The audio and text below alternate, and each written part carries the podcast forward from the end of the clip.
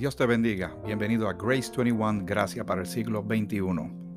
Muy contento de estar contigo nuevamente, Miguel Antonio Ortiz, deseándote grandes bendiciones, pidiéndole al Señor por ti y por toda tu familia, que estés gozando de, de salud, de estabilidad, que estés fortalecido con el poder de nuestro Señor, el poder de su fuerza, el poder también que nos da su palabra cuando la leemos y, sabemos de, primera mano, de la mano del Señor, lo que Él quiere que tú y yo sepamos, que tengamos claras estas cosas para poder maniobrar, movernos a través de la vida hasta que nos encontremos con Él y usarnos poderosamente. En primer lugar, quiere que llevemos su palabra llevando el Evangelio, el mensaje de salvación, que es la fe en Cristo. Más nada, es la fe en Cristo. Salva, transforma, Dios nos adopta y entonces comienza la verdadera vida para cada uno de nosotros. Como dice el apóstol Pablo, ¿verdad? Estamos sin, sin muertos en delitos y pecados. Estamos sin Dios, sin esperanza en el mundo. Pero ahora todo, todo cambió. El panorama cambió maravillosamente. Así que siempre ten eso en mente. Recuérdale eso a otros y eso nos va a ayudar. Eso se llama, bíblicamente hablando, es edificar. Nos vamos ayudando y construyéndonos la palabra edificar suena como de edificio, ¿verdad? Eh, como levantar algo, pues entonces nos ayudamos entre todos meditando en estas cosas maravillosas de la palabra del Señor. Llegamos por fin al capítulo 3 de Gálatas para entonces ya ir aterrizando este viaje que nos ha tomado un tiempito. Creía que íbamos a aterrizar un poquito antes, pero es que hay tanto que ver y, este paseo bíblico, esta jornada bíblica, eh, hay que hacerlo con mucha calma. No hay prisa. ¿Cuál es la prisa? ¿Para dónde vamos? ¿Verdad? Estamos en medio de esta situación, de, este, de esta pandemia. Pero vamos a tomarlo con calma y vamos a ver los detalles. Cuando uno va en una tarde de paseo, uno no va a tantas millas por hora que no logre ver nada. Todo va pasando a gran velocidad. Hay que ir con calma, paseando y entonces sí notamos los pequeños detalles que a la vez se convierten en grandes detalles de parte de Dios. Gálatas, el capítulo 3. Pablo entra nuevamente contundentemente y le llama la atención a los de Galacia. Ya saben por qué, ¿verdad? Lo que les llamó la atención por lo que pudimos recoger de entrada en el capítulo 1, de escuchar un evangelio distinto al que él ya les había presentado. El evangelio que les presenta Pablo le trae un, evangelio que recibe de Cristo mismo, de fuente primaria de la, de la misma voluntad del Señor Jesucristo. Por revelación le da esto a él. Él se lo pasa a todos los demás.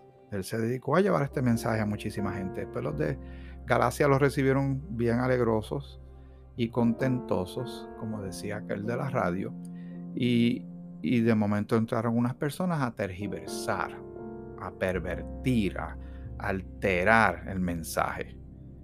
Vuelve en el capítulo 3 y de entrada, como quien le da un, un de oreja amoroso, pero contundente y doloroso, les dice, oh Gálatas insensatos. En la eh, versión Reina Valera que yo tengo tiene los símbolos de, de exclamación. O sea, oh Gálatas insensatos. Está diciendo, es una palabra fuerte. ¿Verdad? Eh, acá en Puerto Rico diríamos, pues mira, cabeciduro, no seas tan tonto, no seas tan... Eh, y no voy a usar otras palabras que no se pueden usar aquí porque entonces se daña todo esto. A veces yo me pongo a pensar que si uno usara el lenguaje que la gente usa en la calle, creo que mucha gente entendería uno más rápido, pero no, no hay por qué llegar a eso. Oh Gálatas insensatos, ¿quién os fascinó para no obedecer a la verdad? A vosotros ante cuyos ojos Jesucristo fue ya presentado claramente entre vosotros como crucificado. Le está recordando de qué se trata el mensaje, ¿verdad? Como dice en Primera de Corintios, el capítulo 15. Vamos a leer una vez más para aquellos que están compartiendo también estas grabaciones con amistades y familiares. Aquí está el Evangelio. El Evangelio eh, en una cápsula pequeña, pero contiene un mensaje poderoso, eterno, transformador y de esperanza para el pecador. Dice Pablo en 1 Corintios 15, 3. Porque primeramente os he enseñado lo que asimismo recibí. O sea, el mensaje que él va a pasar es el mismo mensaje que él recibió. Él no tiene por qué quitarle ni ponerle. Lo que asimismo recibí, que Cristo murió por nuestros pecados, conforme a las escrituras, y que fue sepultado, y que resucitó al tercer día, conforme a las escrituras. Ese, amiga, amigo, ese es el Evangelio. La gente debe creer en eso. Si no creen eso, no creerán en más nada.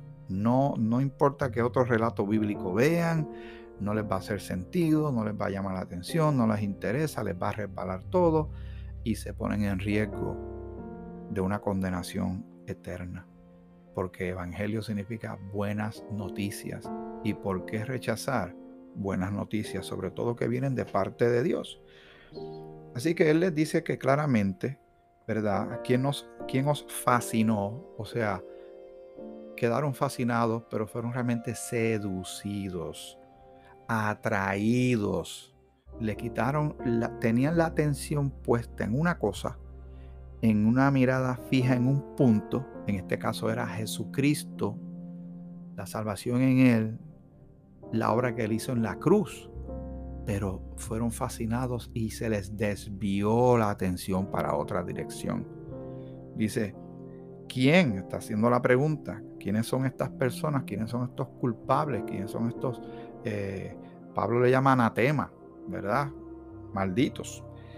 ¿Quién os fascinó para no obedecer a la verdad? Así que se pusieron a hacer caso a cosas que no eran la verdad. A vosotros, ante cuyos ojos Jesucristo fue ya presentado. O sea, si ya se le había dicho el mensaje, ¿qué les pasó? ¿No se conformaron con eso? ¿Qué argumentos habrán traído los que vinieron a tergiversar este evangelio? ¿Recuerdan lo que leímos en Hechos capítulo 15?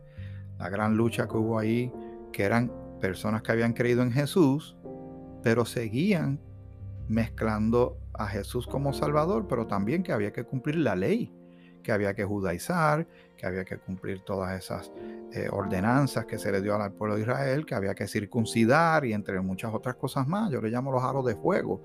Hacer que la persona brinque por muchos aros de fuego. Y estaban muy equivocados. Y Pablo eso a él lo indignó.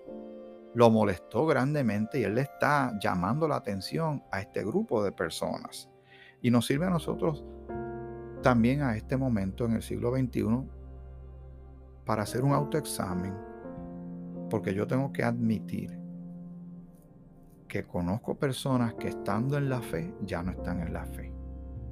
Que habiendo creído y habiendo escuchado el mensaje del Evangelio de la Gracia, no el que uno le predicó, para que no sea de, de, cosa humana, sino el que leímos todos de la Escritura, como estamos haciendo tú y yo, y ahora ya no están, ya no, no están sirviendo en ninguna faceta, ya no predican a Cristo y algunos hasta cambian hasta de religión.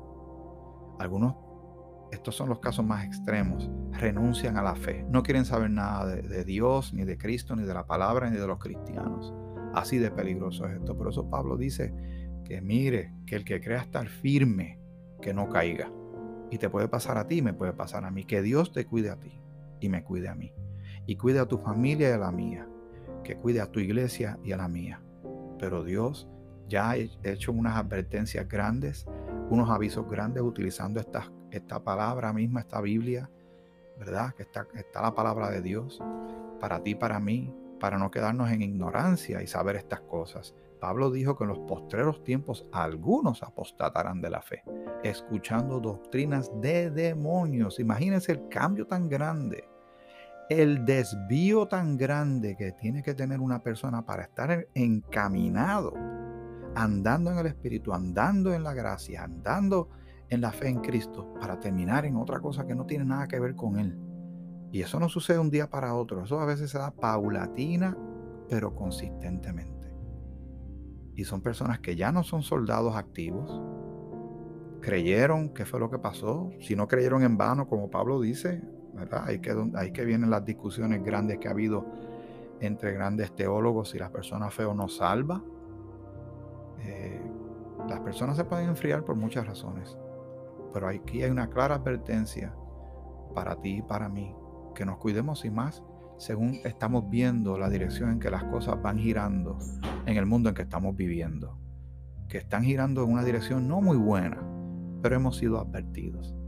Tenemos que mantenernos firmes en esta gracia en la que estamos, como dice eh, claramente el apóstol Pablo en Romanos capítulo 5, si no me equivoco. Vamos a seguir. En el versículo 2 de Gálatas capítulo 3. Esto solo quiero saber de vosotros. Él le está recriminando y le está pidiendo cuentas. Está haciendo lo que llaman en inglés un accountability, ¿verdad? Rindiendo cuentas. Esto quiero saber de ustedes. Esto solo quiero saber de vosotros. ¿Recibisteis el Espíritu por las obras de la ley o por el oír con fe? Él está haciendo una pregunta que, que se contesta a sí misma. Él está ayudando a ellos a ubicarlos en tiempo y espacio. Ellos saben la contesta, por eso es que Pablo le está haciendo la pregunta. Es retórica, pero se la tiene que hacer para causar en ellos un análisis, a ver si, si, si despierta alguna chispa espiritual dentro de ellos para recordar cuál fue el mensaje que Él les trajo de parte de Cristo y qué ellos estaban haciendo en este momento que Pablo les tiene que hacer este fuerte señalamiento.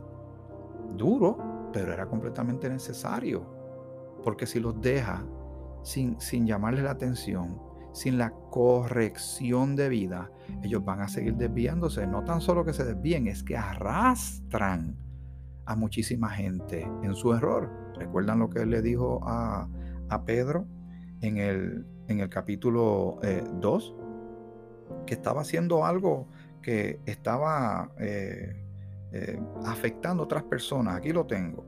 Gálatas capítulo 2, el versículo 13.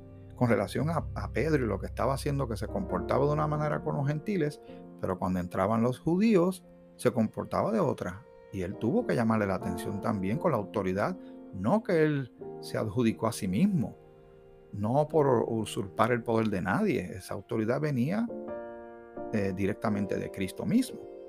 Y dice el versículo 13 en Gálatas capítulo 2, y en su simulación participaban también los otros judíos, de tal manera que un Bernabé fue también arrastrado por la hipocresía de ellos. He aquí el peligro de aquellos que estando en la fe se desvían. No se dan cuenta que tal vez están modelando para alguien más.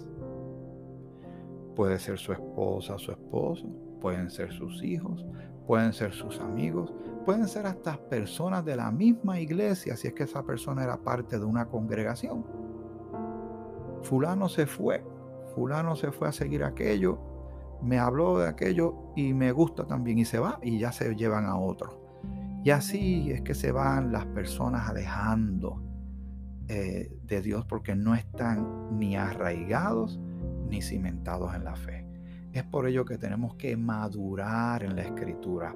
Esto no es un ejercicio espiritual como quien sale a hacer yoga o algo así o meditación trascendental que es tan, tan, tan vacío, tan, no, no, a nivel de consecuencia eterna y de relación con Dios, eso no tiene, no, no, no tiene ningún efecto. Pero cuando andamos en el Espíritu, cuando meditamos en la Escritura, y seguimos la instrucción que Dios nos da, entonces nos vamos a ir alejando del peligro, pero siempre manteniéndonos alerta, porque aquí hay una guerra espiritual. Y la guerra espiritual es Satanás y sus demonios contra nosotros, contra la iglesia cuerpo de Cristo. Pero no va a poder, ni ha ganado ni ganará. Ahora mismo hay una apariencia de que está avanzando porque la gente no estaba buscando del Señor. Pero sabemos cómo termina esta historia. Al final, cuando se acabe todo, que empieza todo, porque sigue la eternidad, ¿verdad? Cuando acabe todo, al final, no importa cómo usted y yo leamos la Biblia, Dios gana. Y por eso, como dice en Romanos capítulo 8, en Cristo, tú y yo somos más que vencedores. Muy bien. Y él le hace esta pregunta. ¿Recibiste el Espíritu, o sea, el Espíritu Santo de Dios? Por las obras de la ley, o sea, por cosas que hiciste.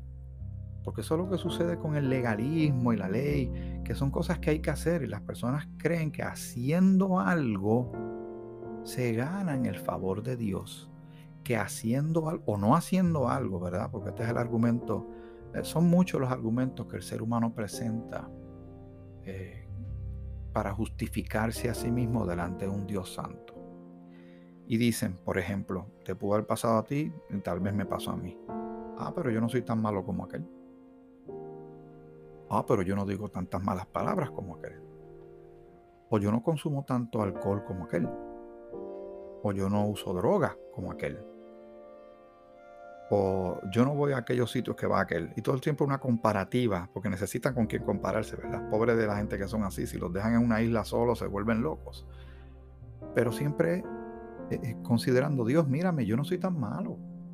Yo sé, no soy perfecto. Yo no soy tan malo cuando me muera, quiero que me dejes entrar al cielo, ¿sabes? Porque yo, pude, yo no fui Hitler, yo no fui un asesino en serie, no, pero la Biblia dice que en cuanto todos pecaron, están destituidos de la gloria de Dios. Todo el mundo es pecador y necesitan un Salvador. Y ya Dios proveyó una salida para nuestra condición de condenación que teníamos y ahora tenemos vida y vida abundante en Cristo. La gente tiene que saber esto, pero se empeñan en escuchar muchísimas cosas que le fascinan y le parecen sorprendentes. Ah, sí, me gusta hablar de los extraterrestres, sí, de los, de los, de las pirámides de Egipto y de los incas. Esas culturas son tremendas, que sí, el, el, mundo este, submarino de la Atlántida, que esa gente fueron una gente muy brillante. Entonces cuando viene una persona como tú y como yo diciendo Jesucristo fue a la cruz por tus pecados y los míos, ya viene este religioso ya vienen estos con sus pamplinas. Recientemente estuve viendo un documental. De ahora mismo mm, se me escapa el nombre, pero les aseguro que se los voy a compartir más adelante para que lo busquen. Es un documental eh, reciente, hace unos muy pocos años, que se realizó de unos ministerios cristianos para que vean la persecución que actualmente hermanos de nuestros en la fe padecen en muchas partes del mundo. Y yo creo que cuando uno no aprecia todo ese sacrificio que por siglos tantos hermanos nuestros han hecho para que esta palabra nos llegue y para que nosotros sigamos pasando el batón del mensaje del Evangelio de Cristo, no estamos apreciando todo lo que ellos hicieron. Muchos de ellos murieron, literalmente los mataron por ser cristianos. Damas quedaron viudas, hijos quedaron sin su padre o, sin su mamá. A veces los mataron a los dos. Y a veces uno se pone a pensar acá, ¿qué, qué ataque yo recibo acá? Por lo menos en el lugar donde yo vivo. No sé dónde llegue esta grabación, a lo mejor llega a otros países. Y, está llegando a otros países, ¿sabes? Gracias al Señor. Pero donde yo vivo no nos caen a pedradas. Se burlan de nosotros, nos miran raro, nos ponen sobrenombre. Eso es lo más que nos puede estar pasando. Pero otras personas están dando el todo por el todo y, e insisten. Algunos pues no les queda de otra que huir porque la persecución es muy grande, pero algunos insisten y se quedan sabiendo todo lo que está en juego. Pero el amor que tienen es tan grande por el Señor y también por las personas perdidas que hacen cosas sorprendentes y eso hay que apreciarlo y no dejarnos desviar del mensaje que Cristo es Señor y Salvador, que fue a la cruz por amor a ti y a mí, cargando tus pecados y los míos, para darnos salvación si creemos en Él y hemos creído en Él. Alabado sea su nombre por los siglos de los siglos. Así que los de Gálatas se pusieron a jugar con cosas que no tenían que jugar. Literalmente se pusieron a jugar con fuego. Y el que juega con fuego se quema. El único fuego que nosotros queremos es el del Espíritu Santo. el que nos sella, ¿verdad? Por dentro. Pero los demás fuegos son peligrosos, ¿sabes? Muy bien. Le hace la pregunta y en el versículo 3 le hace otra pregunta. Si fuera una persona recibiendo golpes en un ring, Pablo es como si fuera una especie de boxeador de peso completo y está lanzando golpes al otro que lo tiene aturdido y no bien está tratando de recuperar del primer golpe, le lanza otro golpe, le lanza otro golpe bíblico, amoroso, doloroso, pero necesario, no ofensivo. Si ellos se, reaccionaban a esto en, ofensa, sintiéndose ofendidos, son ellos reaccionando así. Pero Pablo está haciendo lo que le toca hacer como apóstol de Cristo. Tan necios sois. Wow. Le dice en el versículo 1, Gálatas insensatos, que fueron fascinados. Versículo 2, le está haciendo una pregunta. ¿Recibieron el Espíritu? Lo recibieron por la, la ley, por las obras de la ley o por oír con fe, poniendo la fe en Cristo. Tan necios sois, dice el versículo 3, habiendo comenzado por el Espíritu, ahora vais a acabar por la carne. Así de grande, y esto es otra advertencia para ti para mí, que podemos estar muy bien moviéndonos a buena velocidad, a la velocidad del Espíritu de Dios. Pero son muchas las presiones que vienen de un lado y del otro y podemos ser, ser desviados por muchas cosas, por vicios, por eh, eh, andar más en las cosas del mundo que en las cosas del Espíritu, de no madurar en la fe, de alejarnos de los asuntos de Dios, de dejar de orar, leer la Biblia, eh, los trabajos. Hay personas que necesitan un trabajo porque este es un mundo económico, pero ¿cuántas personas sus trabajos no los han desviado de la fe? Algunos es depende con quién se junten y empiezan a escuchar.